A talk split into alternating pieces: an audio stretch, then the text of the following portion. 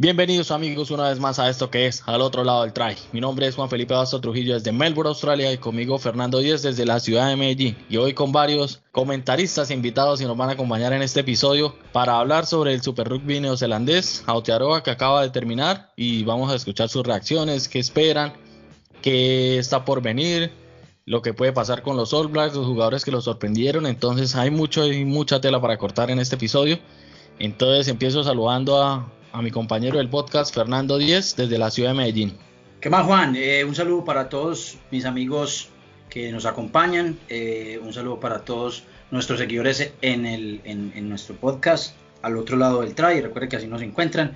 Y bueno, hoy fue un gran día, un día muy, muy lindo en la ciudad de Medellín, eh, hizo un buen calorcito, pero, pero bueno, estamos con mucha salud, con mucho ánimo, viendo mucho rugby, ya ya se empezó también la, liga europea, la, inglesa, entonces ya como que va uno a, cambiando un poquito de, ánimo y, de, de, torneos, pero bueno, estamos hoy con, la pila puesta para, para, para este programa que va a estar muy bacano con estos grandes invitados, Juan. Sí, señor, claro que sí. Y ahora voy a presentar aquí a, digamos, el contertulio, Alfredo Serrano Carreño, el que comparte conmigo otro podcast deportivo donde hablamos de fútbol, de básquet, de casi todos los deportes, llamado Cancheros en Melbourne. Y esta vez lo quise, le dije que me acompañara y que nos acompañara en este episodio, ya que es un inexperto en el rugby. Ya también tiene un programa que se llama Los Inexpertos. Nos va a hablar un poco de esto.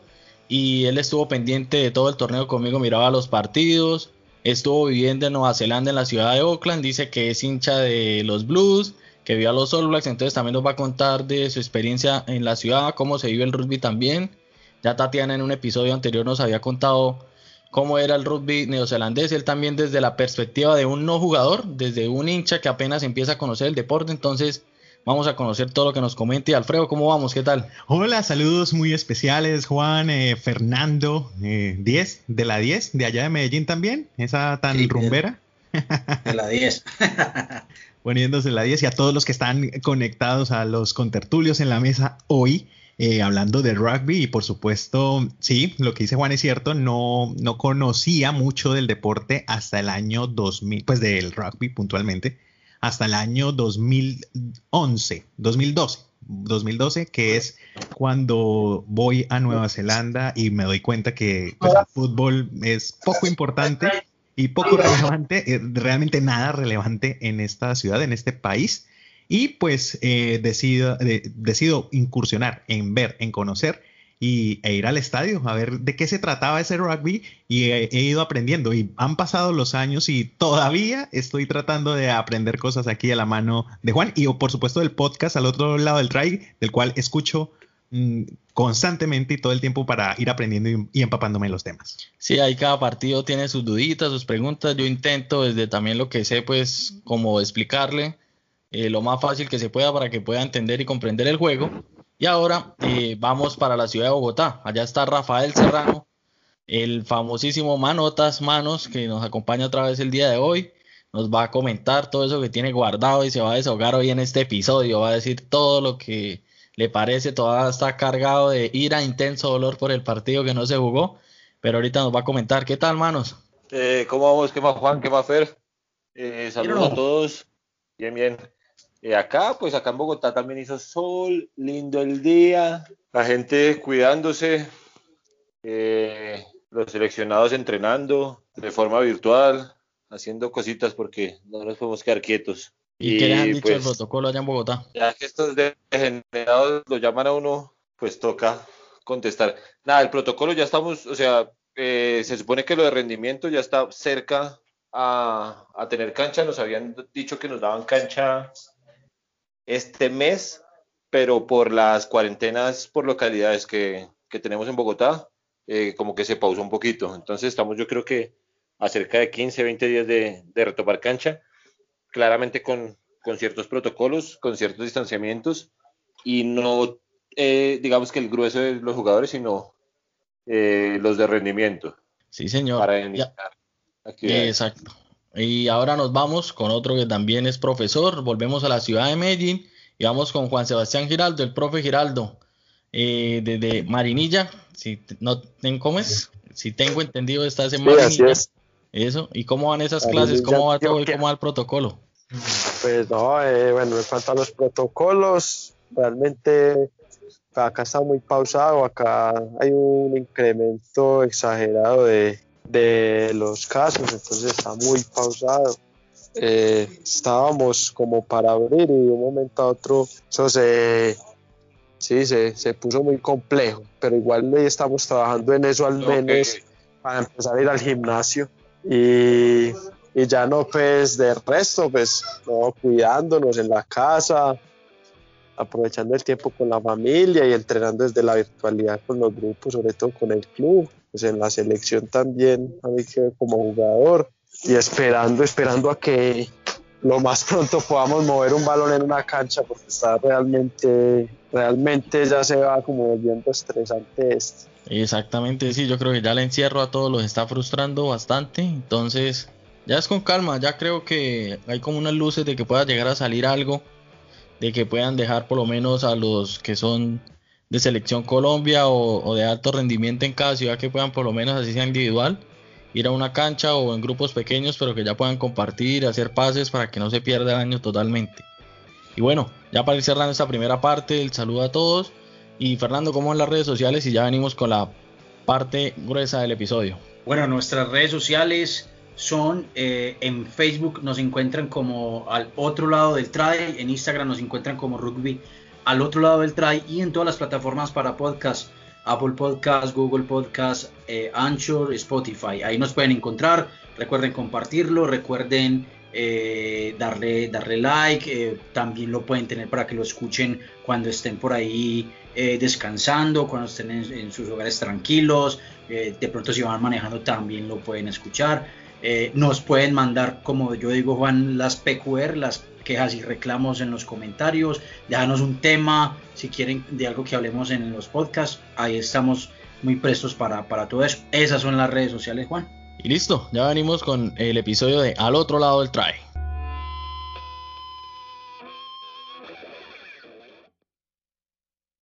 Al otro lado del try, un podcast de rugby colombiano que reúne lo mejor del rugby local e internacional Escúchanos en todas las plataformas para podcast, Anchor, Google Podcast, Spotify y Apple Podcast. Y síguenos en nuestras redes sociales, Instagram y Facebook. Y como era de esperarse, Crusader salió campeón, casi tuvo, digamos, un susto en algún partido que podía llegar a, a esta fecha final con alguna definición, pero igual pudieron sacar el partido adelante y ya llegar a la última fecha como campeones. Pero sucedió que por culpa del rebrote del coronavirus en la ciudad de Oakland, se tuvo que cancelar, dieron como empate el, encuentro entre los Crusaders y los Blues, algo que eh, mucha gente estaba a la expectativa de este partido y por eso quiero empezar con manos. Cuénteme todo ahora sí, desahogue esa frustración que tiene cancelar ese partido, qué esperaba ese partido, lo sorprendió, qué pasaría donde Blues le hubiera pasado por encima. Crusaders eh, parecía que no iba a jugar con toda la nómina a full, sino ya iba a guardar algunos jugadores y le iba a dar fogueo a, la suplencia, digamos así para llamarlo. ¿Qué piensa Manos de esto? Realmente eh, sí estoy molesto porque tenía muchas ganas de ver ese partido. Claramente iba a ser el mejor partido del torneo. O sea, no de la fecha, sino del torneo, por lo que significaba, porque Blues estaba pues eh, cerca de poder pelearle, digamos, el, campeonato, si se le hubieran dado un par de situaciones, y porque ese equipo estaba en crecimiento, de, o sea, está en crecimiento de una muy buena manera. Entonces, para mí era el partido del torneo. A pesar de que, de que ya había quedado campeón eh, Highlanders, pues... Ah, Crusaders. Eh, Crusaders, qué huevón, sí. pero a pesar de que ya habían quedado campeones, me parece que la fiesta que le tenía preparada Blues en Oakland iba a ser un, gran baile. Sí, y recordar que eh, estaba la, posibilidad de que Carter iba a ir al banco con los Blues, por fin a ver si jugaba un partido del torneo. Quedé frustrado con eso, pero pues así son las cosas. Y profe Giraldo, ¿cómo vio a, a estos Crusaders? Sé que eh, también estaba como cuando hicimos el episodio de, de la primera fecha, que ya habían los, los Crusaders eh, pasado por encima a todo el mundo, llevaban ese envío, no bajaron el nivel. ¿Qué piensa y qué fue lo que más le gustó de, de, de estos Crusaders campeones? No, bueno, pues como yo les había dicho, ya que les había mencionado, eh, pues ese era un equipo que, iba, que no era fácil vencer, pero que un equipo le iba a ganar. Pues eso, eso también lo determina el tiempo de entrenamiento entre los mismos compañeros. Pues un equipo muy fuerte en el centro y con unos jugadores que no solo que no solo, que no solo juegan ahí en, en los Crusaders, sino que también comparten muchos escenarios de los All Blacks. tienen muchos años jugando juntos, se conocen muy bien. Me parece que ahí en esa parte fue que hicieron la diferencia. Igual todos los equipos me parece que están, la, diferencia pues, de los Crusaders, los otros equipos están como en mucha formación, como construyendo, construyendo lo que decirlo, como con, llegar a, generar esa sinergia, ese, ese conocimiento que lo da jugar mucho tiempo juntos. Y ahora Fernando Díez, que era el acomodado número uno, ya lo llaman aquí. que digo, no, que yo voy por el que gane. ¿Qué piensa Fernando? ¿Cómo la vio? ¿Qué tal? Eh, no, pues ganó Crusader, el que yo dije desde el principio. Yo no sé por qué me están metiendo a mí la, la rara que, que, que, yo dije que me iba con los Blues. No, no, no, no, no. A mí Crusader me parece que es un equipazo que, que, ni siquiera encontró su rumbo, él ya lo traía, eh, que, venía con, con, con, un envión brutal desde, desde sus jugadores, desde las bases. Perdieron algunos jugadores, pero ganaron otros que son muy aplicados en sus, en sus posiciones. Y no sé si ustedes lo han notado, pero a ese equipo, a ese equipo le fluyen las cosas. Desde, desde la forma como ve su entrenador, Robertson, el partido, eh, hay como una armonía eh, en, en, ese club.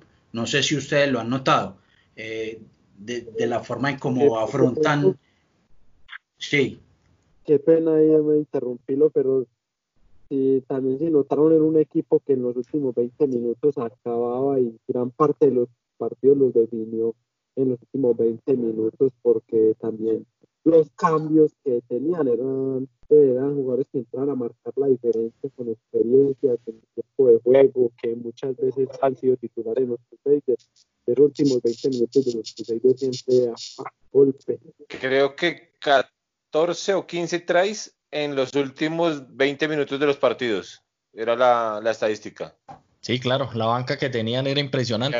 Que, anotaron, 14 tries en los últimos 20 minutos de los partidos. Sí, ahí era donde tenían esa estadística y pasa a, parecido a los All Blacks. Los All Blacks también si se pueden analizar, la mayoría de equipos le aguantan 60, digamos caso puntual los Pumas, les hacen un partidazo hasta los 50, 55, 60 minutos y ya los manes con los cambios y con el físico que tienen, los últimos 20 es que terminan definiendo por amplia diferencia los, los partidos. Entonces esto es algo mental y algo que tiene que ver bastante lo que son los recambios. Ya no decimos suplentes, sino los jugadores de impacto, los que llegan y, entran al campo y pueden darle ese plus que le hace falta si algo al equipo.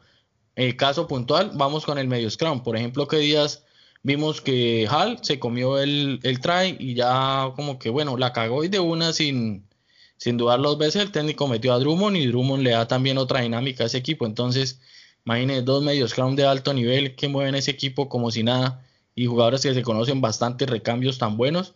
Ese es el plus que tiene Crusaders y la sinergia o la, o la manera en que siempre tratan de mantener el juego vivo siempre buscar el offload y que el juego, el balón esté en movimiento para coger las defensas eh, mal paradas, como dicen por ahí. Entonces ese es otro, otro plus que tiene este equipo campeón. Y ya ahorita para seguir hablando de Crusaders, voy a preguntarle aquí a Alfredo que cómo se vive un partido de los Blues en Oakland, cómo es el ambiente, el estadio, para que nos describa cómo es la hinchada y qué se vive en esos momentos. Pero por supuesto hay que analizar y hay que entender que Nueva Zelanda vive el rugby. Porque nosotros estamos ahorita en Australia y uno pensaría, y de pronto el mundo piensa que en Australia el rugby es el deporte principal y resulta que aquí deporte principal no hay. Hay por regiones, entonces acá es otro deporte diferente, un fútbol distinto. En el norte de pronto el rugby eh, pega un poco más, pero entonces tienen otras reglas.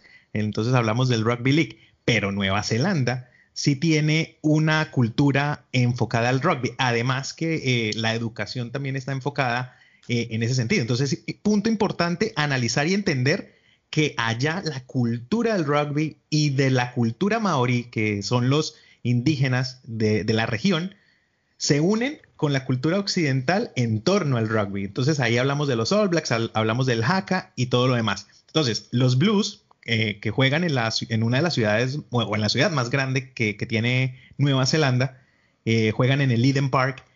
Eh, es, es, una, es una cosa como de, emoción y de pasión, pero hay algo que quiero resaltar en cuanto a gobierno, en cuanto a toda esa organización en torno al deporte y a la proliferación de esto y es que en situaciones normales, porque estamos viviendo una pandemia que pues impide bastantes cosas, aunque allá la cosa se controló un poco mejor, ahorita con un rebrote, bueno, eh, habrán cambios en estos asuntos, pero cuando uno compra la boleta y va a, a, un partido de los Blues o de los All Blacks cuando juegan en Oakland, me imagino que pasa de igual manera en Wellington o en Christchurch, y cuando eso ocurre, uno tiene derecho a tomar un bus gratuito que lo lleva hasta el estadio y cuando sale uno del estadio puede con la misma boleta tomar ese mismo bus que lo lleva de regreso a un punto al menos lo más cercano posible de su casa.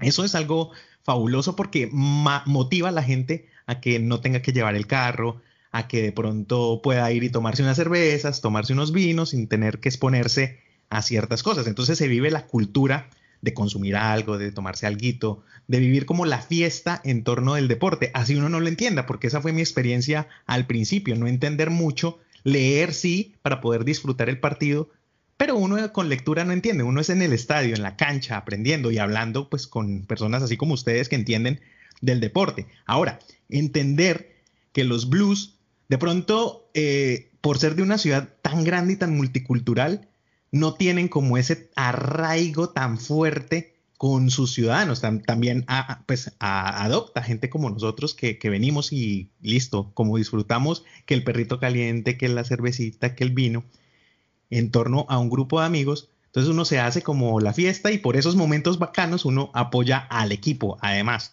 Eh, pero sin duda lo que más me sorprende es la organización y la pasión por la que se vive el, deporte en Nueva Zelanda, esa, esa, esa mezcla de, la, de la cultura que como deporte la utilizan para unir dos vertientes como la occidental y la maorí es lo que más, lo que más sorprende. Ahora, para entrar un poco en, en el torneo, en el Super Rugby Aotearoa, muy cultural también, o sea, por todos lados tratan de arraigar lo que es la raíz del neozelandés, la raíz con, con eso.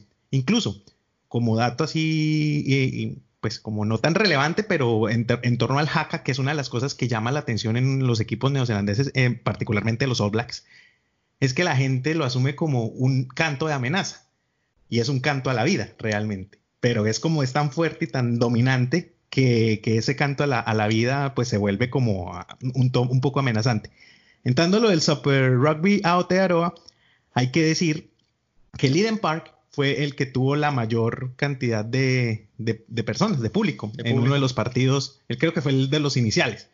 Eh, pues no, estoy muy, muy dateado en ese sentido, pero lo que hace es que abarca gente y bueno, eh, la fiesta es totalmente absoluta y además lo que se vio ahí, yo tuve la oportunidad de ir a un partido de los Blues eh, por allá en el 2012, que fue contra los, los Hurricanes, los Hurricanes de Wellington, sí, los, yo les decía la Alianza Petrolera que porque amarillo y negro y que no sé qué.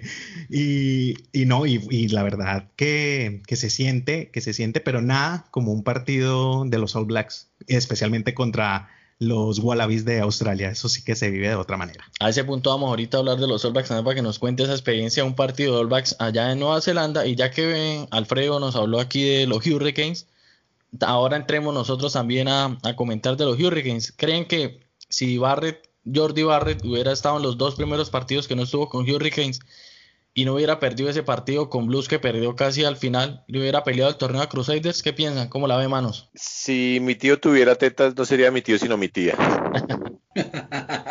Esta es la, esa es la respuesta. Pero si hubiera cambiado en, en, en, algo así, porque apenas llegó Jordi Barrett, como que esos Hurricanes subieron ese nivel de una. ese pues le da como otro juego, ya viene a ser un lanzador más. Clark, si Caleb Clark hubiera jugado contra, contra Hurricanes, Blues le había ganado, porque Caleb no se deja eh, atarbanear de la UMAP así de fácil. Sí. Es lo que le digo. O sea, es lo que hay. O sea, si hubiera estado, de pronto hubiera pasado otra cosa, pero con esos supuestos no se puede jugar. Sí, era como la dinámica esa de que quizá hubiera podido cambiar y hubiera estado más peleado para este, por ejemplo, digamos el caso donde le hubiera ganado ese partido a Blues y con esta suspensión del partido entre Crusaders y Blues y Hurricanes si le hubiera ganado a Highlanders se hubiera podido salir campeón y ahí se hubiera quedado más frustrado Hurricanes. Muchas cosas hubieran podido pasar con ese partido que lástima Hurricanes que un equipo muy físico era a tarbanear a todo el mundo con un Perenara que terminaba jugando de apertura, de win, medio scrum, lo que lo pusieran, eh, muy guerrero, muy guerrero, pero en ese mano a mano con, con Aaron Smith como que sigue liderando un poco a Aaron Smith, ¿qué piensan de eso? Hay ese mano a mano entre los nueve para los All Blacks. Fernando, ¿qué Pues a, mí, a mí me parece que eh, el puesto en los All Blacks de medio scrum de 9 sigue siendo claro. O sea, el astro en estos momentos de, de los 9 en el mundo de los medios scrum es Aaron Smith. Ese tipo no tiene pérdida por ningún balón, no tiene pérdida para legar, ni para legar, porque hasta para eso es bueno, hasta para legar. Ese tipo tiene, tiene eh, juego al pie, tiene estrategia, tiene lo único, lo único que yo le veo malo, no sé qué piensen los muchachos, es la defensa, que es lo mismo que yo le veo a Barrett, a, a, a Bowden Barrett, que, que, para mí es muy malito en la defensa. Para mí también Aaron Smith es más bien malongo en la defensa, pero tiene una visión de juego, tiene, eh, pone el equipo adelante siempre y, es, es, es, el motor, es un motor. Y en los All Blacks no va a dejar de ser, no va a dejar, no va a dejar de ser así. Por lo pronto, para mí, eh, DJ Perenara va a seguir siendo la sombra por ahora de, de, de, Aaron Smith. No sé qué piensan los muchachos. Profe Giraldo, ¿qué nos dice por ahí? No, pero lo primero era lo que decían ahorita, de Perenara. Eh, pero ambos, ambos pues desde su, sus diferencias, sobre todo digamos que en la disciplina, ambos son jugadores muy, muy, muy claros en lo que les compete su rol como número 9. Eh, sí, ya iba con ese pedazo. Y bueno, es una lucha que, que, van a tener bastante, creo que no, en el, en el equipo de los All Blacks del Sur contra los All Blacks del Norte, cuando se dé este partido, creo que igual no, no les tocan equipos diferentes, sino les va a tocar también en el mismo equipo. Entonces, hubiera sido muy bonito donde le hubiera tocado en un lado y otro en el otro, y hubiéramos visto las dos formas de poder manejar a los All Blacks y en el mismo partido así parecido como cuando jugaban Highlanders contra Hurricanes, pero ya con jugadores todos de nivel eh, de nivel de All Blacks, estamos hablando ya. Y, del, y, en la pareja de centro, bueno, la UMAPE se lesionó, pero alguno le, le puso atención a, a, lo que hacía el, el familiar de, de, Umaga, Umaga Jansen. Tuvo bastante, a mí me pareció que tuvo un gran torneo, algunos también le paró bolas y vio que casi siempre un quebraba. La, sí. Para mí fue quebraba y juega, juega sobre el contacto bien, saca bien los brazos, tira pases a la espalda de, de la defensa. Ataca muy bien el espacio. Veloz, fuerte en defensa, bien, muy parado, o sea, presiona bien, taclea bien, es bien inteligente. Pareció un, un gran jugador y hay que verlo.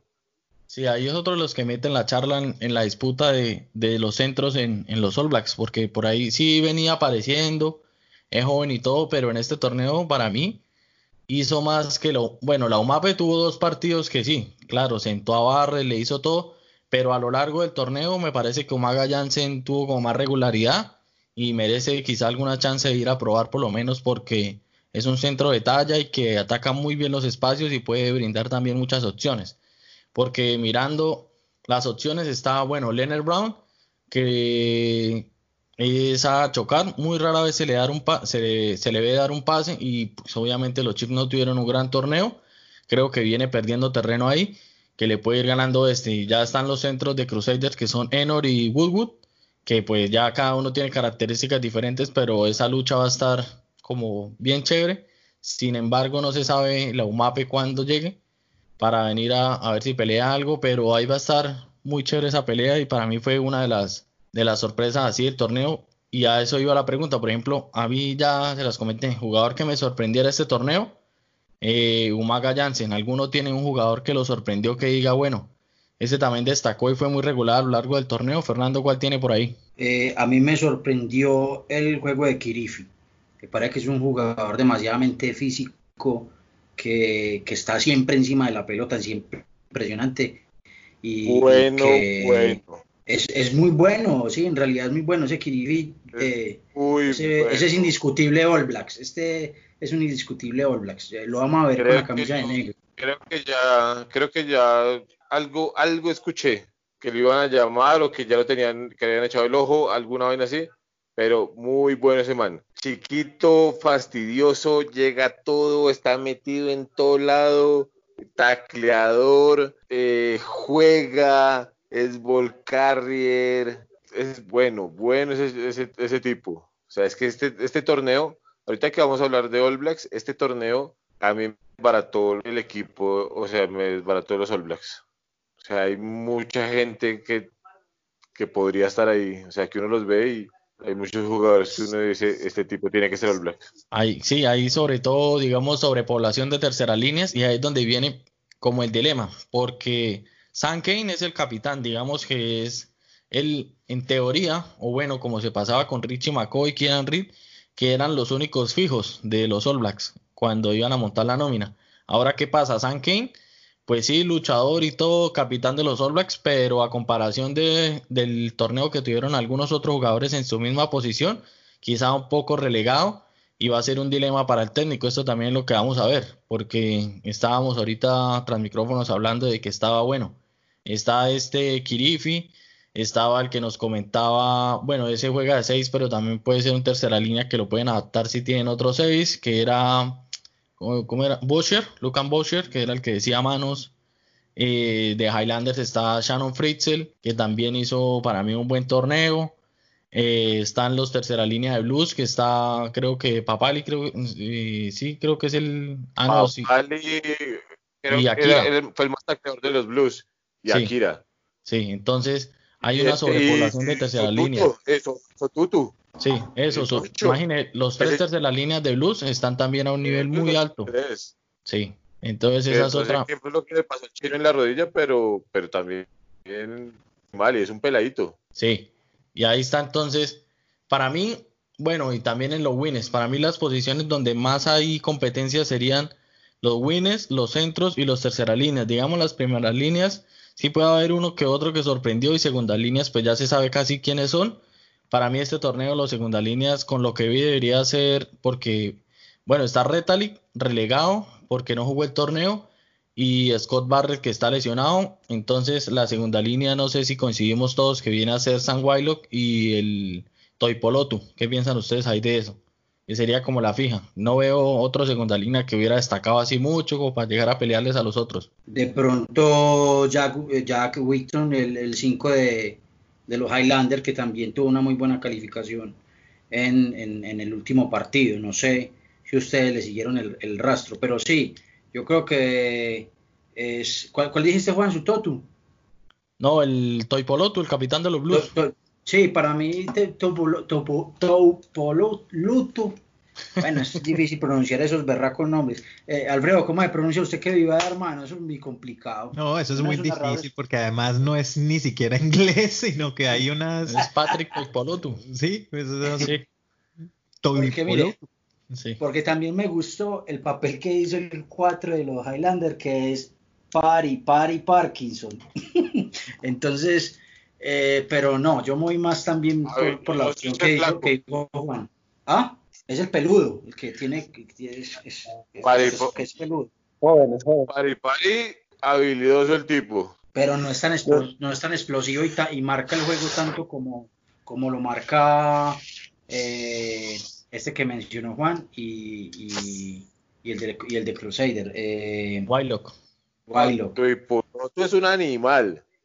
Tu hipoloto es gigante, es un animal. también súper fuerte al contacto, defiende, corre, es un animal. Y bueno, Yo soy más bien malo para los nombres, pero bueno, así de, de de la luz. primera línea a, a, a Omua era que llamaba, que empezó jugando de, de Hooker de Hurricanes, Eh, el que era el- la banca sí, sí. de Dan Coles. de no, de Jail- sí, de Hurricane, de Hurricane. Sí, Sí, empezó, empezó de suplente y luego pasó a la titular, pero parece que un jugador que, pues que sí, como que demostró otra cara, pues, del rugby. Eh, así de, este nombre no me lo sé, pero de la segunda, tercera línea, este pelado de los Chiefs, que yo creo que ustedes lo están mencionando ahorita, que es joven, que pescaba todo, que está, que lo mencionaron mucho, que querían tenerlo en los All Blacks. Del que habló Diego Albanese. Del que habló Diego sí, Albanese cuando en la transmisión. Bonito. Ese es el, que- sí, el que mencionaba Manotas, el que mencionaba Manotas, ¿cómo es que se llama? Lucan Boucher. Lucan Bosch. es que es un pelado, tiene como 21 Bueno. años, fue que dijeron ahí. Sí, Sí. todo un 20. animal. Tiene, tiene 21 años. Sí, ese, ese, ese, ese tipo es. parece que estaba jugando mucho mejor que Sam Kane.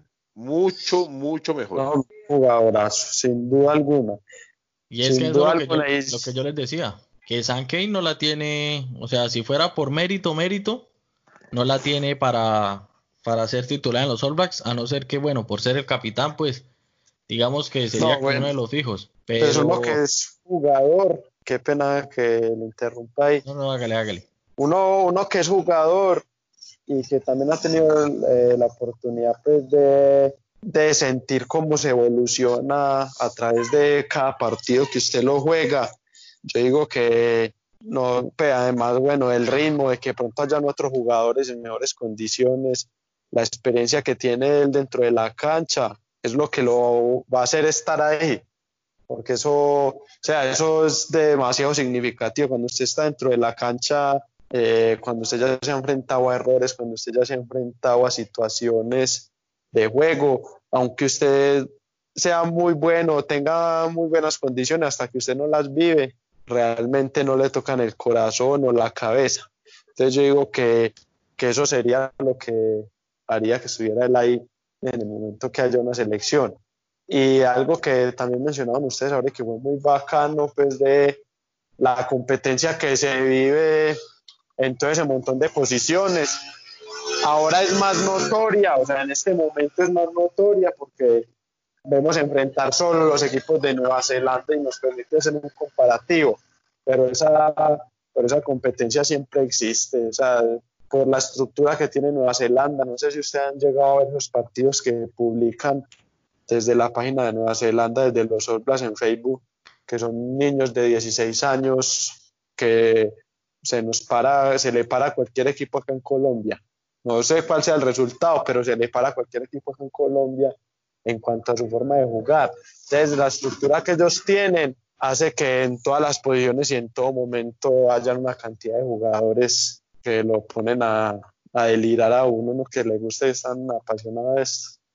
Eso, eso que, cada día sorprende eso que habla me, me- me- me trae una pregunta, basándonos en que en Nueva Zelanda la parte educativa también tiene una formación alta y a los jugadores para ser All Blacks casi que los preparan desde niños y los mentalizan y los proyectan para que sea el jugador en determinada posición que va a, representar al equipo nacional, a, lo- a los All Blacks. Pero eh, ahí me surge una pregunta para ustedes un poco más o bastante más expertos y además que han estado en campo. ¿Cómo se identifica un gran jugador en, en- en rugby? ¿Y cómo se determina, por ejemplo, en este torneo, quién fue el más destacado? Porque uno ve que son 15 jugadores en, en campo por cada equipo, eh, que cada uno tiene una función. Hay unos que son más notorios que otro a simple vista, otros que tienen unas funciones que de pronto uno en televisión no las alcanza a ver, pero cumplen unas funciones tan importantes que uno dice, wow, eh, eso, eso, eso, sin eso el equipo no podría surgir. ¿Cuáles son esas características que ustedes dirían, bueno, estos son los puntos a evaluar para definir este jugador tiene o no tiene para ser All Blacks? Además que el torneo, eh, este particularmente dado por, por la pandemia, eh, muestra ahora sí por la característica, no sé si eso ha cambiado, pero los All Blacks eh, como, como requisito ponen que tienen que jugar en una franquicia de Nueva Zelanda para ser parte de los All Blacks. Y por, tal motivo, en algún momento Dan Carter se va. Eh, entonces, ¿cuáles son esas características que ustedes pueden ver e identificar en un jugador y, más o menos hablar de esa posición como más relevante para uno decir, uff, qué, qué, jugadorazo, qué, qué es lo que ve uno? A ver, yo, yo le puedo responder a Alfredo un, un poco, los muchachos eh, me complementan. A ver, eh, lo que decía, empecemos por lo que decía el profe Giraldo eh, y lo que decía vos Alfredo, que ellos tienen una identidad de juego en bloque sólida. Es decir, que los niños desde que están en primaria o desde que están en, los primeros cursos de colegio, ellos ya los entrenadores están eh, aliados con, la Unión Neozelandesa, ya saben cuál es la identidad de juego que necesitan esos niños para a cierta edad llegar al sistema de juego All Blacks ya, ya con esa identidad plasmada. O sea, eso no es, como vos decías al principio, que es algo eh, que, cada escuela lo tiene. No, ellos tienen una identidad de juego y si usted quiere ser All Blacks, tiene que hacer esto.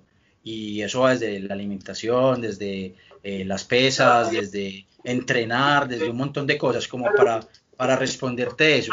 Entonces, la, la detección de jugadores va desde las escuelas, ¿cierto? Desde las escuelas ya vienen, ya vienen eh, siguiéndole los pasos y haciéndoles un seguimiento a los jugadores que tienen ese factor X. En el rugby se, se, se escucha mucho esa, esa palabra, que tienen el factor X o que es un factor relevante. Eh, caso, caso puntual, Sonny Bill Williams, que también es jugador de los, fue jugador de los All Blacks y ahora ya es jugador de los, de los Sydney Rooster, ahí en Australia, de Rugby League. Y eh, caso también muy particular de que es de, de John Alomu, uno de los, de, los, de los grandes jugadores que ha tenido el mundo o la historia del rugby a nivel mundial. Eh, desde, desde que estaban en la escuela ya estaban, ya tenían ese, ese factor, o sea, mostraban algo diferente. ¿Qué es lo diferente? El compromiso, el físico, eh, la forma de, la forma de, jugar, tenían su propio sello. Eh, en el rugby otra cosa que es importantísimo es el sacrificio en el equipo, eh, su, su, capacidad para comprender el juego y las situaciones que se desarrollan en la cancha.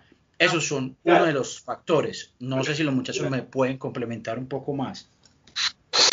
Yo tengo una teoría distinta. Yo tengo una teoría que... Eh, Juan, eh, ¿puedes silenciar a, a, Manotas, por favor? y mira, dice silencia. Eh, dele, dele, mano, dele. Ah, le dio pena. Me está entrando una llamada de mi hermana. Ya vuelvo y les doy mi teoría. No, ya, ya perdió. Ya, ya, no, ya perdió. Ese es su cuarto de hora, ya perdió. Hágale, hágale, yo le Hágale, profe No, no, bueno. Eh, no, sé, no sé, me da como la palabra técnica, pero bueno, la selección de uno, de uno black tiene que ser multidisciplinar, o bueno, sí, que es abarcar todas las condiciones, abarca todas las condiciones, tanto físicas, técnicas, un jugador que sea multifuncional y que sea capaz, o sea, como les decía, ese ese hooker lo ponían de ala, lo ponían de, centro y le digo que servía por las cualidades técnicas de pase, de evadir, como pisaba, como iba al contacto. Entonces, todas esas situaciones hacían que ese jugador eh, y, además, pues, como decía ahorita, la disciplina, que sean jugadores disciplinados, eso es una característica propia de los All Y, y, que sientan, sientan esa camisa, digo que no es lo que piensan ellos al momento de seleccionar. La palabra será, profe, polifuncionales. yo creo que se podría entrar ahí, sí, no es, es es correcta. No, polifuncionales no, llenos de habilidades. Bueno, entonces, entonces eh, son jugadores que saben jugar todos los roles. De 10, o sea, no tiene que tener ciertas habilidades. O sea, para jugar rugby tiene que saber pasar y tiene que tener, digamos que, eh, juego sobre el contacto y la defensa y toda esa vaina, no es polifuncional. O sea, esas son las habilidades básicas. Hay unos que las hacen a otra velocidad, pero todo el mundo tiene que tener lo mismo. Eso, eso es, ¿no? Y como les decía ahorita, y vuelvo y, vuelvo y retomo los, los partidos de los pelados de 16 años, uno ve pelados ahí ya que toman decisiones, que saben cómo técnicamente, qué momento y cómo hacerlo. Entonces, o sea, hay un montón de cosas que, que realmente hacen, hacen pues que sea muy fácil para ellos seleccionar un jugador del otro. O sea, hay jugadores que ya tienen unas características muy marcadas y eso hace que desde pequeños ya sepan cómo es que va a ser todo, todo, todo lo que van a hacer. Y bueno, para complementar la, la pregunta que nos hacía Alfredo de ese factor diferencial que haga que nosotros destaquemos ese jugador y digamos, ¿por qué marca diferencia? voy al punto en que, bueno, el jugador neozelandés está, tiene su libreto, sabe que tiene que hacer las, cosas, las cosas básicas muy bien y ya con que todo el equipo haga las cosas básicas muy bien, empieza a dar los resultados. ¿En dónde marcan algunos jugadores la diferencia? ¿En qué se destacan? En que quizá ellos arriesgan un poco más que el resto. Dado el caso, voy con Mackenzie o con Mounga o con estos jugadores que desequilibran. Ellos, digamos, en el libreto normal, eh, otro jugador, digamos, una apertura o eso, patearía fuera la segura y listo, que siga todo el, libreto del partido. Estos jugadores que marcan diferencia, ellos tienen otra visión o otra cosa en su cabeza que hacen que arriesguen en cierto punto y digan, bueno, si me sale esta jugada, eh, puedo darle como rompen el esquema, digamos, que eso es lo que hace que en cierto momento le den ese envión al equipo. Mackenzie, digamos, no pateó, sino se pisó y se filtró. Mounga que para mí está en este momento, en este momento por encima, muy por encima de Buden Barrett en ese sentido, de que ataca los espacios, da muchísimo más juego, eh, sabe jugar las cortinas, se va por atrás, sabe dónde patear, cuándo patear y arriesga bastante, que esa es la diferencia con quizá el resto de aperturas en este momento. Pero es ese, ese molde o el jugador que marca diferencia en cierto partido de lo que nos comentaba Alfredo y lo que quería él eh, llevarnos a la pregunta es eso. El jugador que en cierto momento del partido rompe el esquema y da ese plus que hace que el equipo pueda llegar a, otra meta sin, sin, sin, tener que salir mucho del libreto, pero que sí, sí marcaron ese, ese quiebre, que es el envión que hace falta para llegar a, a una conquista o, o dar todo eso que quiere el equipo. Entonces, eh, ¿Qué más tienen para aportar para este pedazo?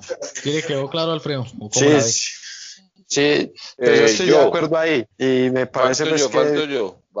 En ahí que usted que menciona, ahí usted que menciona a Mackenzie, es un jugador que solo pues pierde balón en el aire cuando se encuentra con Barre, pero de resto, entonces es ese factor diferencial también. Eh, además también si vamos ahí a, a, a las habilidades pues por posición, es eso, es además de esas habilidades básicas que los hacen que puedan funcionar en cualquier posición. Eh, tienen una especialidad, unas que los destacan. En cualquier rol juegan la teoría de manos. manos. Bueno, el tema es el siguiente, para el compañero Alfredo, Alfredo, ¿cierto? Sí, sí. Eh, en un deporte de conjunto es muy complicado que existan estrellas. Eh, el mundo está, o sea, el mundo todavía tiene la concepción de, de, los, mejores jugadores del, equipo como individuos porque es como la vaina del fútbol, entonces que Messi, Ronaldo, no sé qué.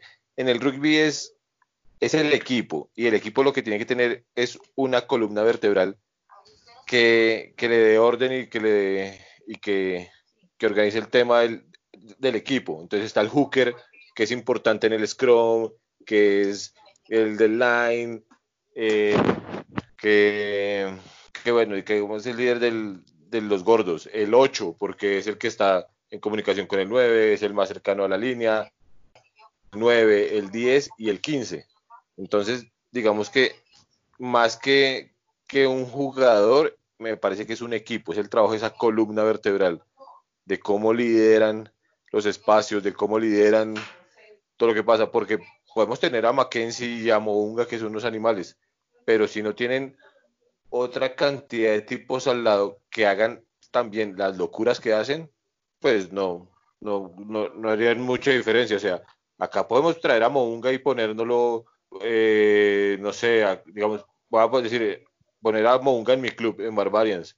Pero si yo no corro lo que corre eh, la tercera línea que, está acostumbrado a jugar el tipo, o si no hago los movimientos, pues no hay Monga que valga. Ganar, ganar Richie Monga el campeonato solo se lo ha puesto. Pero ahí, bueno, por ejemplo, lo que, a lo que nos comentaba Manos, lo llevo al caso puntual de Aaron Smith, que Aaron Smith en Highlanders, si ustedes se ponen a verlo, él tiene como 10.000 cosas en la cabeza y ve unos espacios que quizá el resto de jugadores no ven. Y cuando él, digamos, ve un hueco, y el resto de jugadores como que todavía no le tienen ese, ese timing y él se tira y ahí es donde lo terminan tacleando, pero él en su cabeza ve el espacio y sabe que si alguien le hubiera corrido suelta el balón. Entonces estos son los jugadores ahí donde marcan diferencia que ven cosas que quizá el resto no ve. Ese aparte del equipo, ese sería como el punto diferenciador en cada jugador. Que vean cosas que el resto no ve. Porque necesitan necesitan un tipo que también las vea para que sea para que funcione. Por eso le digo, o sea, no es un jugador, sino es una columna vertebral. Es un tipo, digamos, como, eh, a ver, pongámoslo. Fernando Díez. Bueno, pongámoslo en los, en los All Blacks, que, ah, que sabe que, que Bonga rompe la línea y que le tienen que estar convergiendo todo el tiempo. Que eso es lo de Crusaders. Crusaders es así, ya saben que cualquiera va a romper y va a soltar al espacio y por eso es que esa es la diferencia entre el resto de los equipos. Crusader sabe que cualquier jugador rompió, la sueltan y ya viene otro en carrera que va a atacar el espacio. No es de un solo jugador, sino es de, es de un conjunto de jugadores. Y digamos, después hay otros complementarios, pero digamos, como ahorita quedó como el jugador que más ha roto la línea en el Super Rugby en la historia. Sí. Claro, el tipo rompe la línea y Gudge sabe que tiene que reventar de donde sea para aparecerle. Todo. O si no, es un cagadón hasta el, hasta el jugador más gordo tiene que llegar ahí a, cubrirlo. E, el, equipo, digamos que juega en función de, esas habilidades del tipo, pero tiene que ser también un super equipo. Entonces me parece que tiene que ser una columna vertebral más que un jugador en, específico. Se le adaptan, se le adaptan como al estilo de juego. Y saben que todos tienen que ir a ese ritmo. Bueno, y ya bueno, entonces cerremos lo del Super Rugby para no extender así mucho más. Y vamos ahora sí a la parte de los Backs. Ahorita vamos a tocar bien el tema. Pero ahora entonces Alfredo nos va a contar cómo fue su experiencia viendo a los Backs allá en... ¿En dónde? Ah, pero espere antes de esto. Vamos a despedir al profe Giraldo que ya tiene que partir. Entonces, profe, los últimos comentarios y, la despedida antes de que nos abandonen este, en esta charla. Cuéntenos ahí de los All qué espera, qué espera el partido de los All del norte y del sur y, y ahí quedamos listos. Pues es el partido del norte si se realiza, voy por los del norte, por, o sea, yo me voy más a la cantidad de líderes y de jugadores líderes que tiene que para hacer equipos que quizás no entrenen mucho, bueno, ellos seguramente no van a tener muchos entrenamientos. Esa capacidad de liderazgo es lo que va a hacer como un equipo de esos que no se conoce tanto, ir a ir y marcar la diferencia. eso es lo que pienso yo al respecto de ese partido y que posiblemente si se hace sea el equipo que gane. Sorprendido por todo lo que se, o sea, todo lo que muestra el rugby neozelandés. A veces uno, bueno, me lleva y me pongo a pensar, viendo también hoy que pude ver varios partidos de, allá del top 14, ¿cierto? Como, o sea, uno no entiende cómo de la manera como juegan esos equipos de Nueva Zelanda, los otros no quedan campeones mundial uno sabe que hay otro montón de situaciones que, entran ahí. Entonces, sí es, o sea, es de, de analizar y de mirar pues lo mismo el, rugby también como es de emocional y de pasional en ese tipo de cosas. Y ya no, ya puedo como finalizando, agradecerles mucho por invitarme. Pues a veces no nos trata uno de, desde lo que uno puede ver así por encima, pues puede eh, charlar y compartir para amenizar y cambiar y hacer más productivo y divertido todos estos, todos estos días y, ¿no? y cuando podamos hablar de alguna otra cosa, me avisan y de una. Profe Giraldo, muchas gracias por compartir con nosotros su tiempo. Eh, antes de que finalice, felicitarlo por, por el cumpleaños de su club. Espartano Marinilla, muchachos, estuvo de cumpleaños hace poco, hace algunos días. Es una trayectoria muy fuerte que están teniendo acá en Antioquia Es un, club que ya no es revelación, que ya es un club que siempre está en, la tabla arriba y felicitarlo, profe, por, por, ese, por ese proyecto tan grande que es, que es Marinilla. No, pues muchas gracias por, ese reconocimiento. es, el trabajo de un montón de locos y yo creo que eso es lo que ha venido marcando la diferencia también acá en Antioquia con todos los clubes y seguramente también en muchas partes del país. Y por eso también Colombia ha tenido resultados, porque cada vez es más gente la que le apasiona y que ve el rugby, además de una oportunidad eh, deportiva, como una oportunidad de formar y de, y de trascender en el tiempo con el deporte. Entonces, no, gracias por eso y también eh, bienvenidos por acá Marinilla cuando quieran, cuando puedan, siempre serán bien recibidos, algo hacemos. A, la, a, la fiesta, a las fiestas de la, de la vaca en el atrio, ¿en dónde? La vaca en la torre también. Ah, la, vaca en la torre.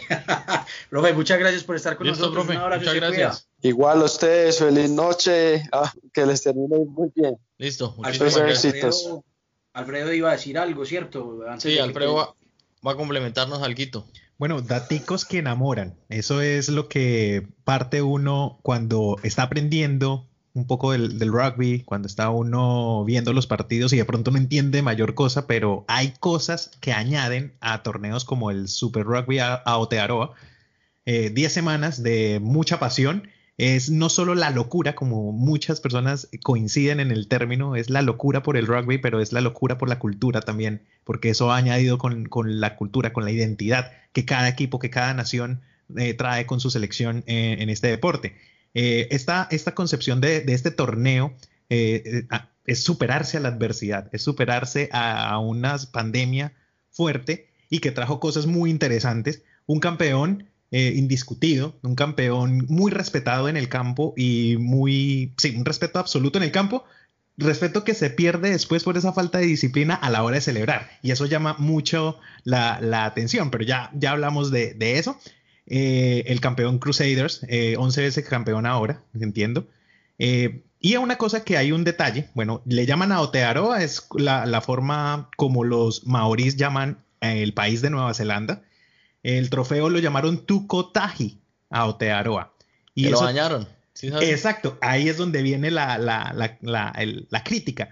Entonces, ¿qué pasa con eso? Bueno, el Tucotaji, porque es difícil, es el lenguaje maori, eh, es la representación del equipo que va a guardar y proteger eh, como campeón. Entonces, en lenguaje maori lo llaman Kaitiaki, que es como el guardián del trofeo. Entonces, los Crusaders se volvieron los Kaitiaki del trofeo Tukotaji, que pues significa o traduce stand alone en inglés, que es el ser único de Nueva Zelanda.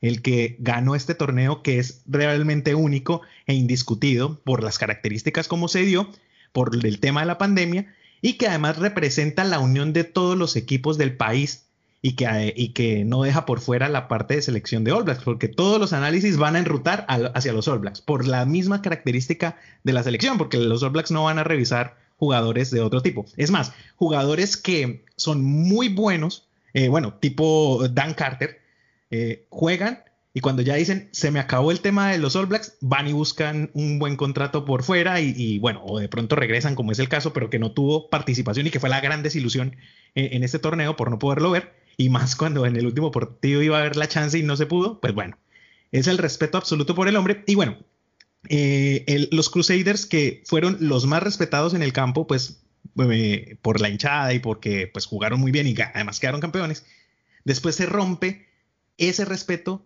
por que se dañó el trofeo, porque no cumplieron con eso que es la, la cultura del Kiaitiaki, del proteger, de ser el guardián de ese trofeo tan especial que, que representa eh, este país. Es muy, muy chévere. Para nosotros que no entendemos tanto la cultura, vimos, o muchos dirán, uy, qué torneo tan simple. Pero para ellos ese torneo tiene que representar muchísimo porque ahí es donde están plasmados como su cultura y todo eso que tanto profesan. Entonces ellos dirán, para ellos no será tan simple como lo vemos nosotros. Y ahí es donde vamos que, bueno, no lo supieron cuidar, lo dañaron y, hay un... Y hay escándalo alrededor de eso. Hay escándalo alrededor de todo eso, entonces es algo chistoso porque hicieron una muy futbolera. Exacto. Ha pasado muchas y además veces que rompieron las normas de, de la cuarentena. Sí, entonces eso es algo para, como la manchita que le quedó a esos campeones Crusaders. Exactamente. Y el el mismo torneo. manager del equipo se mostró desilusionado ante el comportamiento. Entonces es como un respeto profundo, más allá del deseo de ganar, de respetar todo ese bagaje cultural que hay detrás del rugby. No es solo el jugar por jugar y el ganar por ganar, sino lo que significa ir al campo, representar, ponerse una camiseta y, e incluso lo que significa el trofeo y protegerlo. Claro, ahí es donde la cagaron. Y entonces ahora Alfredo nos va a contar para ya ir nosotros cerrando lo del tema de All Blacks y ir cerrando el episodio, cómo es vivir un partido de los All Blacks en Nueva Zelanda. Eso es una fiesta, eso es una cosa como, como que hay que ir. Uno si está en Nueva Zelanda, eh, hay que estar en un partido de los All Blacks, gústele o no el rugby, porque es parte de, de esa cultura. Cuando uno va a unos países, uno encuentra planes, ¿cierto? Y dentro de los planes que hay es si se encuentra un partido de los All Blacks, hay que ir al partido de los All Blacks. A mí me tocó por fortuna, no recuerdo cómo es el nombre de este torneo que juegan entre ellos dos en medio de otro La, torneo. la Brislow Cup. Exacto, la final, tal vez, o el último partido de este, de este enfrentamiento contra los de Australia, que es el enfrentamiento más, como la riña más, porque culturalmente tienen esa riña, por ser como vecinos, cercanos, tal vez, y tener, aunque son muy parecidos, hay muchas diferencias en lo cultural entre un país y otro. Entonces, eh, todo eso eh, se, se manifiesta de manera muy respetuosa, y eso me encantó, eh, entre unos y otros. Entonces fui a uno de esos partidos al Eden Park. Fue mi primera experiencia de rugby, ver a los All Blacks, ver el haka ahí en vivo y en directo y cómo si se escucha el grito que tiene que ser por parte de un maorí o al menos que tenga sangre maorí, el, el capitán o el- la persona que, que haga el haka o lidere el haka en los All Blacks. Eh, eso primero emociona muchísimo, así uno no sea parte de, eso, pero da, da demasiada emoción, da demasiado show. Y además, bueno, fue un partido, en esa ocasión fue una tarreada que le metió los All Blacks 23 a 0 a los de mm, Australia, a los Wallabies de Australia.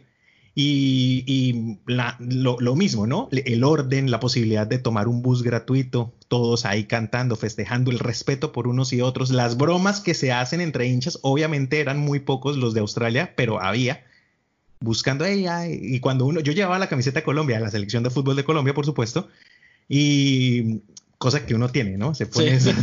yo no sé por qué yo me puse la camiseta de selección de fútbol de Colombia para ir a un partido de rugby de selección que no tiene nada que ver, pero bueno, cosas de colombianos. Eh, y entonces el, se me acercó un hincha de los Wallabies, se tomó una foto conmigo, por ahí la tengo, y, me decía y me, trataba de convencer, hey, vuélvase hincha de los Wallabies porque somos el mejor equipo. Después del partido, pues obviamente no me pude volver hincha de los Wallabies, además por ese clamor de los neozelandeses, que es una cosa loca.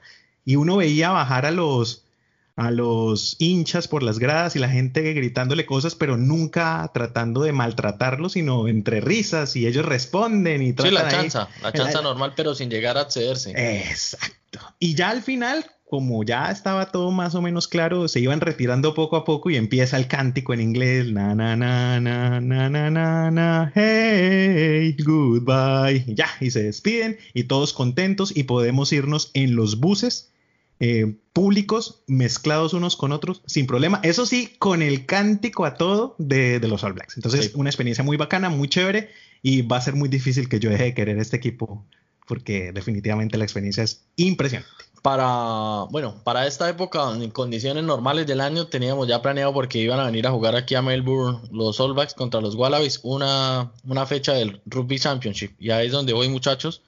Eh, está la posibilidad de que se juegue el Rugby Championship en Nueva Zelanda. Sede única, que vayan, bueno, los, los Pumas, que ahí es donde les voy a preguntar ahorita, que ya la mayoría, o bueno, una base importante, digamos, como la columna vertebral que nos hablaba a manos de, de un equipo, está en Europa y los Pumas eh, ya empezaron, los que quedaron en Argentina, empezaron a entrenar ya por su cuenta en este país. Está Nueva Zelanda que acaba de terminar un torneo y que va a ser más encima otro partido para foguear sus jugadores. Australia está jugando su torneo interno, también su versión de Super Rugby, que al que vemos por ahí todavía como no sé si rezagado o no ha tenido tanta prensa, no se sabe qué ha pasado, no hemos averiguado, es Sudáfrica, el campeón del mundo.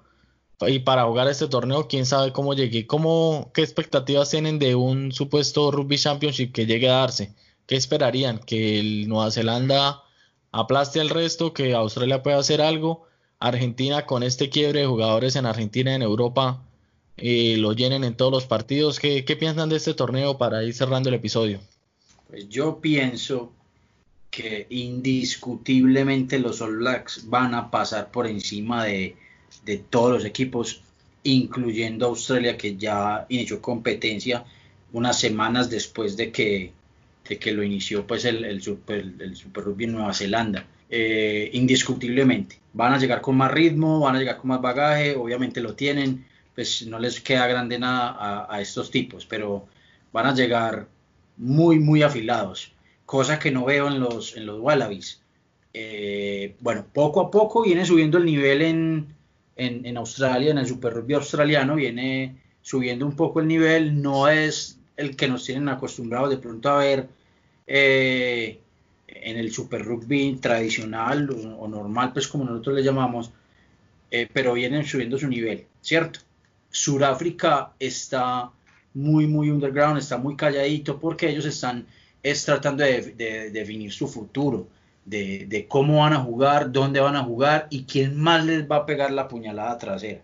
Porque eh, Sudáfrica, no sé qué, qué, es lo que tienen con, con, los sudafricanos, eh, pero vienen haciéndoles cagada tras cagada. Entonces yo creo que ellos están es como eh, trabajando muy calladitos, mirando a ver cómo van a desarrollar su, su, su liga interna, eh, a ver si, si de pronto Australia eh, le brinda nuevamente la mano, por ahí estaban diciendo que un Super 8, iban a tratar de tratar de hacer un Super 8 con un equipo japonés y bueno, yo creo que, que Manotas que, que Argentina, bueno, no hablé, no, no hablé de Argentina, pero yo creo que Argentina también es un equipo pues que le, no la va a pasar muy bien en este Personal Championship porque pues viene de un, de un parón ya de cinco meses prácticamente y solamente en la Premier League empezaron a jugar eh, ayer eh, eh, algunos argentinos que no se sabe si van a ser convocados y apenas la semana pasada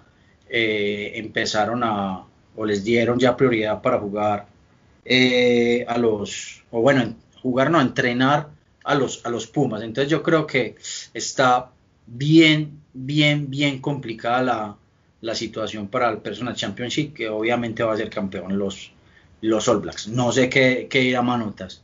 O sea, a mí me parece que la decisión de, de, irse a jugar a Europa de muchos jugadores es la más lógica, es lo mejor que pueden hacer ellos para continuar con ritmo y, y pues económicamente, porque pues este tema de del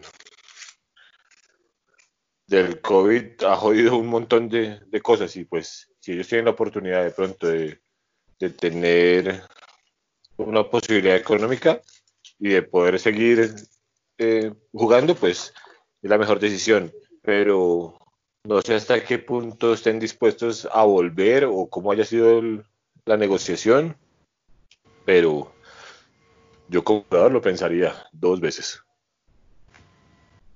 Bueno, Por más sí, que quiera la camiseta de los Pumas y la vaina, si a mí me llaman a Jaguares, yo como que, ay hombre, si yo estoy aquí bien en Europa, estoy jugando, estoy corriendo, estoy entrenando, estoy entrenando más que, que los que están en Argentina. Entonces... Pues sí, va a ser una, una situación muy tesa, muy tesa para el rugby argentino. Y de hecho también están ya pues ellos mirando como de forma interna generar un torneo de franquicias fuerte por, por uniones eh, y que la UAR pues obviamente esté al frente eh, generando pues ingresos para los jugadores. Van a tratar de hacer torneos cortos eh, como, como te digo pero no, no se sabe. O sea, es que la idiosincrasia del, del, del suramericano pero, es un poco complicada con eso. Pero bueno vamos a ver pero qué por más por más que se hagan un torneo y franquicias por más alto nivel que, que, tengan entre argentinos, no es el mismo nivel que, que, necesita un equipo o una selección o un equipo para Super Rugby. O sea, por sí, no, más no, que, no. que, que, tenga, o sea, que pongan al, o sea, la mejor, sus mejores jugadores, no. O sea, es como, no sé. No, no, no, no tiene sentido. Bueno, eh, eh, eh, vamos a ver qué sucede, vamos a ver qué sucede. Sí, yo, yo comparto tu opinión, no tiene sentido porque van a llegar sin ritmo y van a hacer ese ridículo completamente. Sí, es complicado. No el ridículo porque, pues, porque no. Pero te van a pasar muy mal.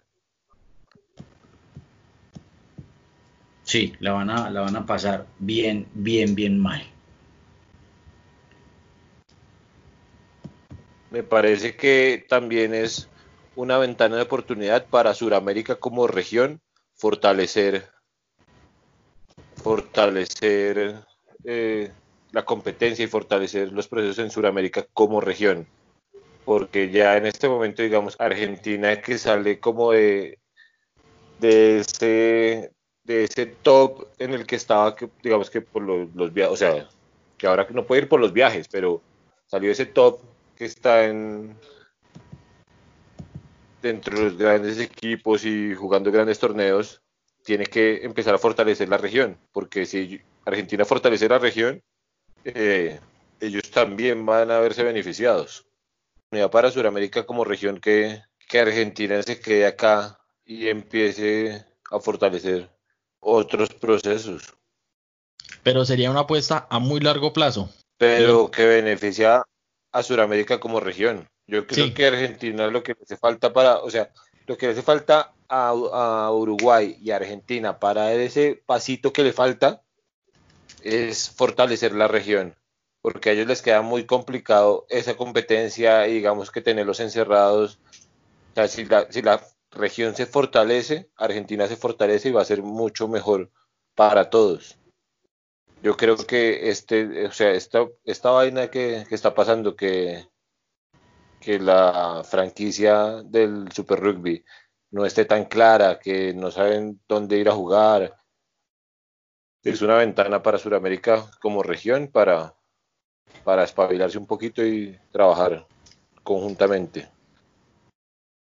¿Y, cómo la ve si hay el Rugby Championship? ¿Apalearían a los Pumas o con los de Europa se defienden? No, lamentablemente, o sea, si ponen los de Europa.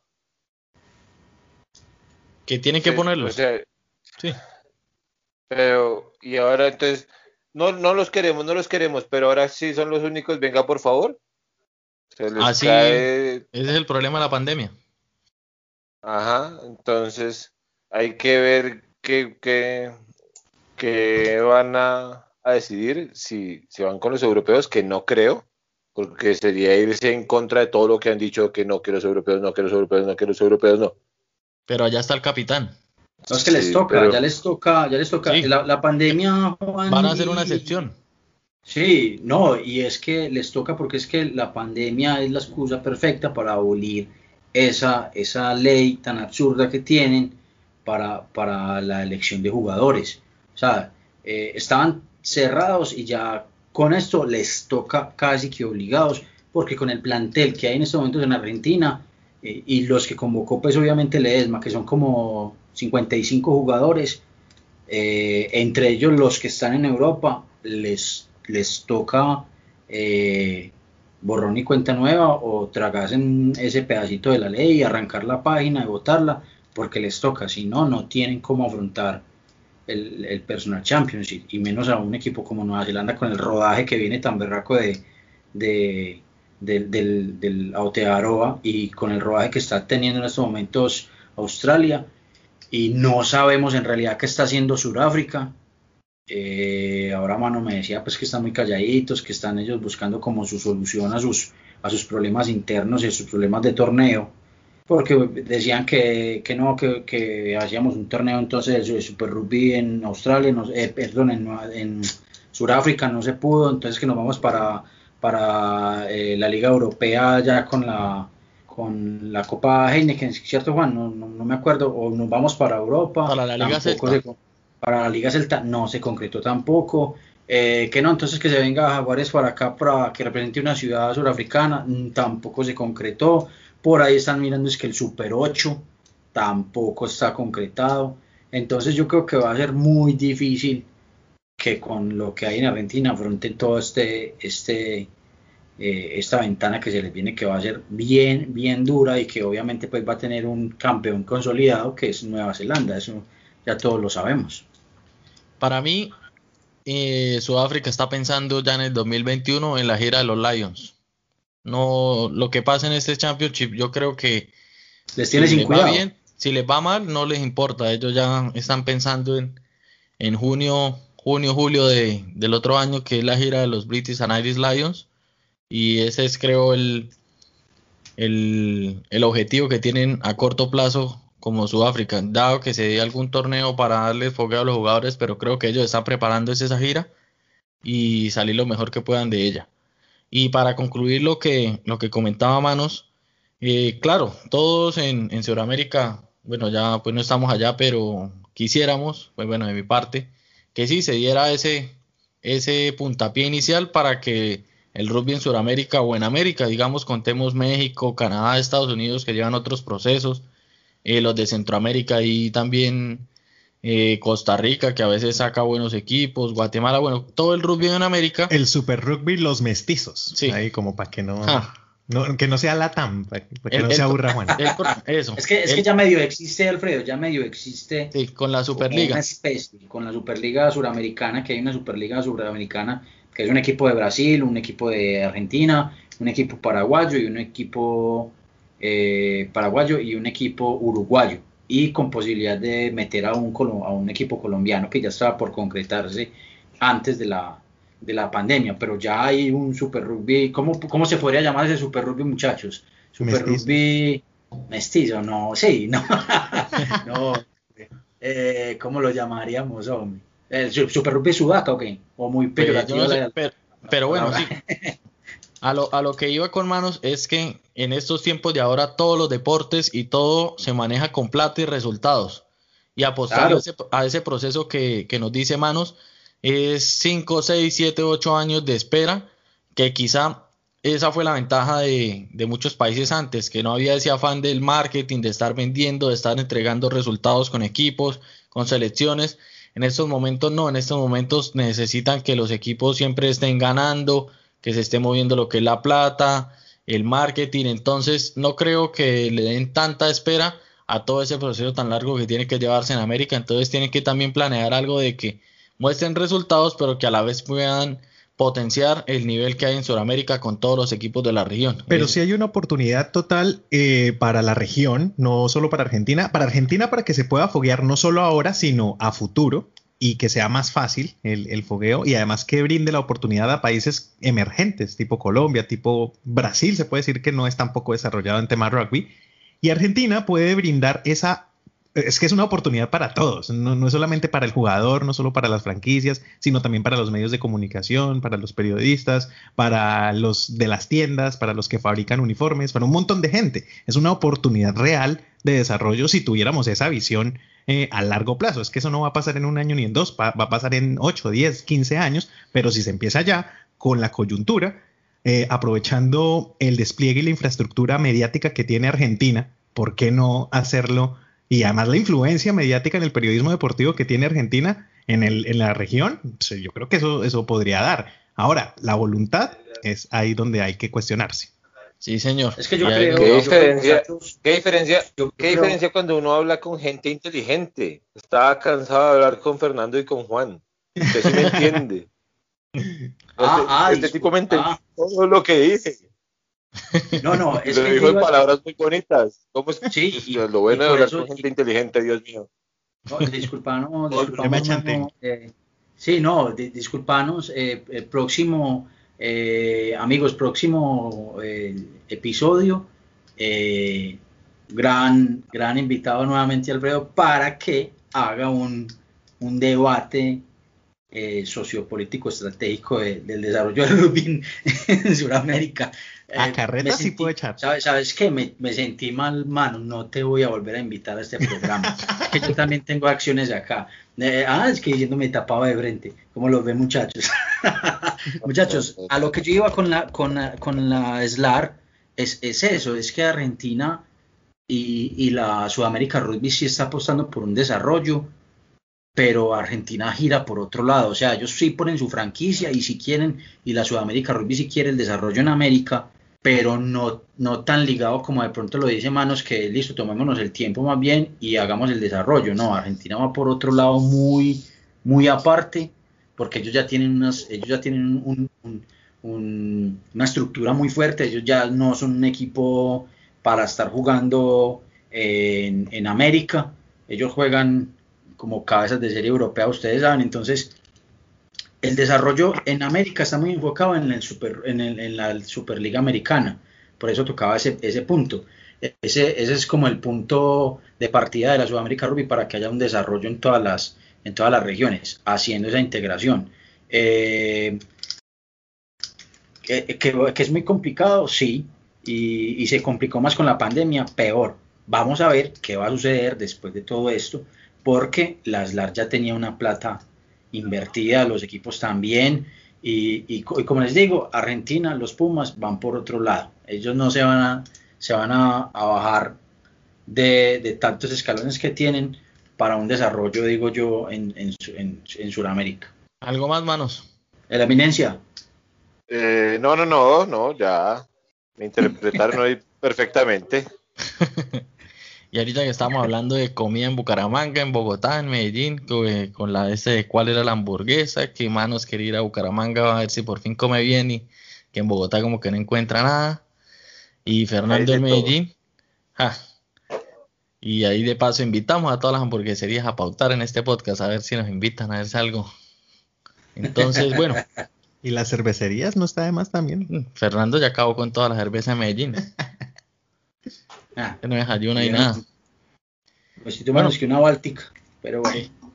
Bueno, muchachos, ya para ir cerrando todo el episodio, muchísimas gracias a todos. Profe Giraldo, que ya se fue hace unos momentos. Aquí a Alfredo, a Manos, a Rafa, allá en Bogotá. Fernando en Medellín. Muchísimas gracias. Creo que quedaron eh, algunos temas por tocar, pero pues, tiempo y oportunidades es lo que vamos a tener. Esto era como hablar de lo que se concluyó en el en el Super Rugby de Nueva Zelanda, quizá también para el Super Rugby de Australia cuando ya finalice, que está muy reñido y esto, eh, podemos hacer otra, digamos ahí, eh, otras opiniones y otro, otra tertulia ahí de, de, rugby. Entonces, muchísimas gracias a todos por, por su tiempo. Eh, manos, ya para que se despida, ¿qué nos tiene por decir? Y lo esperamos en la próxima. nada, muchachos, siempre un gustazo hablar un rato con ustedes, eh, compartir pensamientos y pues ideas de, de cómo vemos el rugby.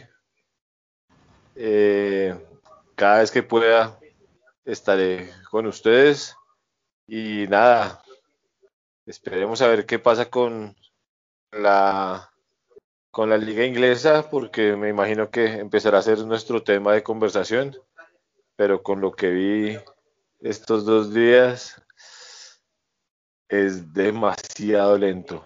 O sea, uff, después de ver a estos tipos jugar el Super Rugby, ver la liga inglesa como que se le cierran uno los ojos. Claro, ahí fue lo que hablamos, ¿se acuerda la otra vez en el episodio que hicimos de los Pumas que cómo iba a ser de estos jaguares que estaban jugando ese nivel de Super Rugby, esa velocidad? A llegar a un top 14 o a una liga inglesa, a una liga celta donde todo es más lento, todo es más sistemático. ¿Cómo iba a quizá a variar su juego? Sí, sí, sí. Y bueno, Alfredo, muchísimas gracias. Alguito más por ahí. Totalmente agradecido por esta invitación. Eh, sale uno de la zona de confort. Hablar de fútbol para mí es mucho más fácil que de rugby, obviamente. Eh, pero sin duda, como dijo por ahí un pensador contemporáneo, hoy he disminuido en unos niveles, mi nivel, mi, nivel de ignorancia. Ya está más empapado, está que se habla de rugby, cada vez que, me ve por ahí mirando televisión los partidos se sienta y me va preguntando y ahí de a poquito lo ven empapando en el tema porque tiene bastantes cosas para aportar y, nos puede aportar bastante al podcast, entonces ahí también siempre invitado, los micrófonos abiertos, ya le he dicho que cuando quiera participar ahí vamos a estar y ahí con todos los apuntes y los las cosas que quiera aportar aquí al podcast. Muchas gracias. Y Fernando, ya por allá desde esa Medellín, desde esa montaña, de todo lo que ha hecho y, y deshecho estos días de cuarentena. Nos despedimos. ¿Algo por decir? Recordar nuestras redes sociales, Juan. Eh, en Instagram nos encuentran como Rugby al otro lado del try. Eh, nos encuentran en Facebook como al otro lado del try. En todas las plataformas para podcast nos encuentran en, en Anchor, en Spotify. Nos, encuentran en Google Podcast y, Apple Podcast. Entonces, para que nos, para que nos sigan. Alfredo, muchas gracias por estar con nosotros. Ya sabe cuál el correo a a, mano porque le interpretas todas las ideas y, eso nos gusta porque no porque nosotros tampoco le entendíamos al berraco. Pero entonces pero no bienvenido. Eh, cuando, cuando, usted quiera cuando usted quiera estar con nosotros bienvenido y, es un placer tenerte por acá. Muy muy amable Listo, bueno, no siendo más a todos, muchísimas gracias por estar en esta parte del episodio. Esperemos hubieran disfrutado. Nos pueden dejar eh, sus preguntas, sus comentarios, todo lo que quieran en nuestra página de Instagram. También agradecerles a los que estuvieron por ahí pendientes de las transmisiones de los partidos que intentábamos llevarles del Super Rugby neozelandés. Quizá no era la mejor calidad y todo eso, pero algo pudieron ver, entonces esperamos. Trabajo honesto. Sí, trabajo, pues no tan honesto porque era retransmisión, pero, pero hay algo se hizo para que más de uno pudiera disfrutar y, ver un poco. ¿Usted paga internet? ¿Usted paga internet? Sí, y ver un poco de todo y la aplicación y todo eso lleva su trabajo, pero pudieran disfrutar de esos partidos emocionantes y, que nos dejaron bastantes cosas y también nuestra página de Facebook también para que la sigan y también puedan comentar por ahí, estar muy pendientes y bueno, no siendo más, muchísimas gracias a todos y esto fue un episodio más de Al otro lado del traje.